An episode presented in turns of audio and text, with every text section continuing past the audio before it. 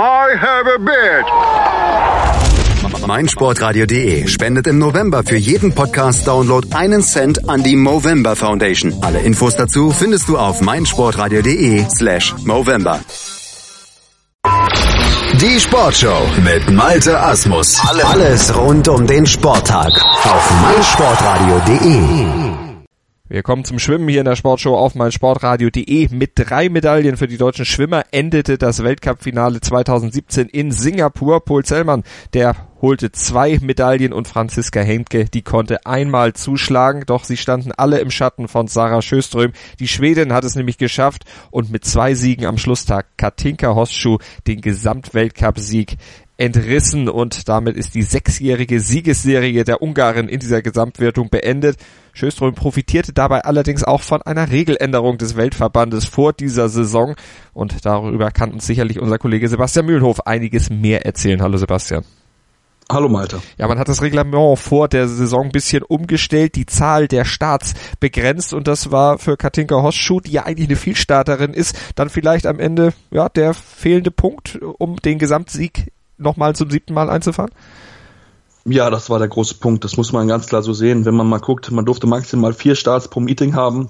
Und ähm, das ist natürlich für jemanden wie Sarah Sjöström, die ja sehr, sehr gut ist, über 1500 Meter, sowohl im Freistil als auch im Schmetterlingenbereich.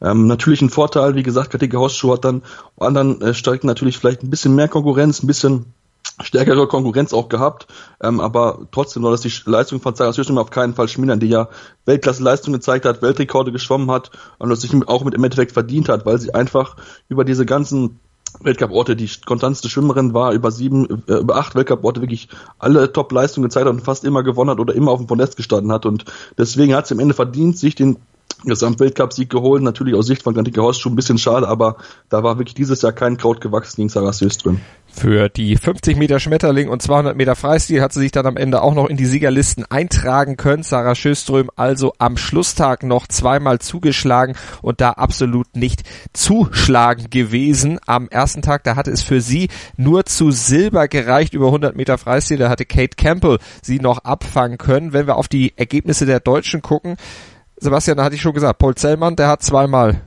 äh, zweimal zugeschlagen. Einmal Bronze, einmal Silber.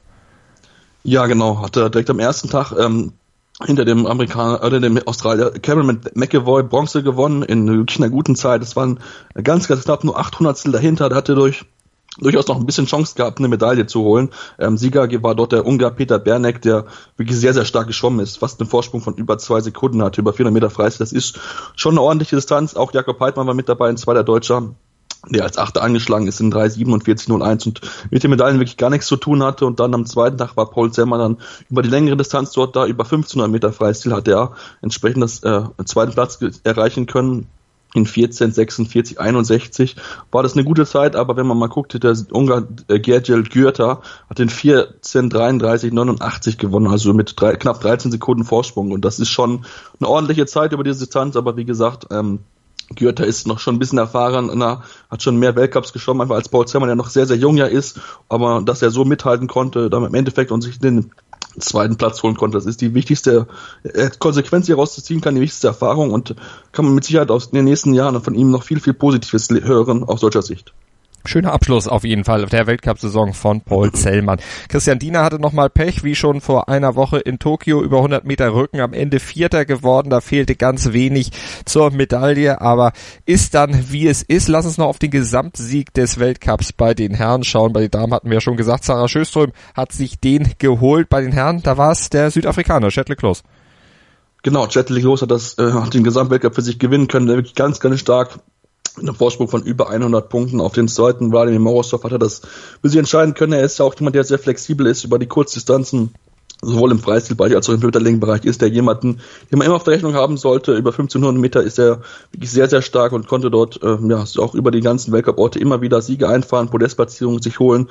Ähm, als sie am Ende einfach verdient den Titel dort noch sichern können, auch wenn er natürlich vielleicht nicht so viele äh, Rekorde geschwommen ist wie Sarah Sösum, aber trotzdem war er einfach der konstanteste Schwimmer von allen.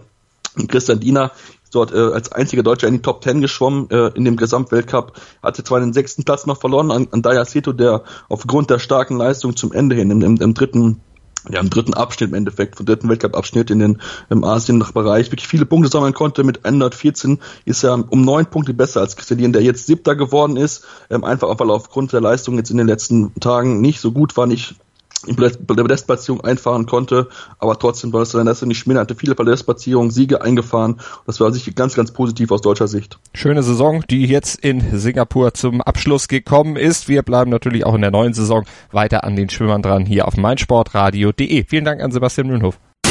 Sei dein eigener Programmchef. Mit unserer neuen meinsportradio.de App wählst du jetzt zwischen allen Livestreams und Podcasts. Einfach, immer, überall. Hol dir unsere neue App für iOS und Android und bewerte sie jetzt bei Google Play und im App Store von iTunes. Schatz, ich bin neu verliebt. Was? Da drüben. Das ist er. Aber das ist ein Auto. Ja, eben. Mit ihm habe ich alles richtig gemacht. Wunschauto einfach kaufen, verkaufen oder leasen. Bei Autoscout24. Alles richtig gemacht. Wie baut man eine harmonische Beziehung zu seinem Hund auf? Puh, gar nicht so leicht. Und deshalb frage ich nach, wie es anderen Hundeeltern gelingt, beziehungsweise wie die daran arbeiten. Bei Iswas Dog reden wir dann drüber. Alle 14 Tage neu mit mir, Malte Asmus und unserer Expertin für eine harmonische Mensch-Hund-Beziehung, Melanie Lippisch. Iswas Dog mit Malte Asmus. Überall, wo es Podcasts gibt.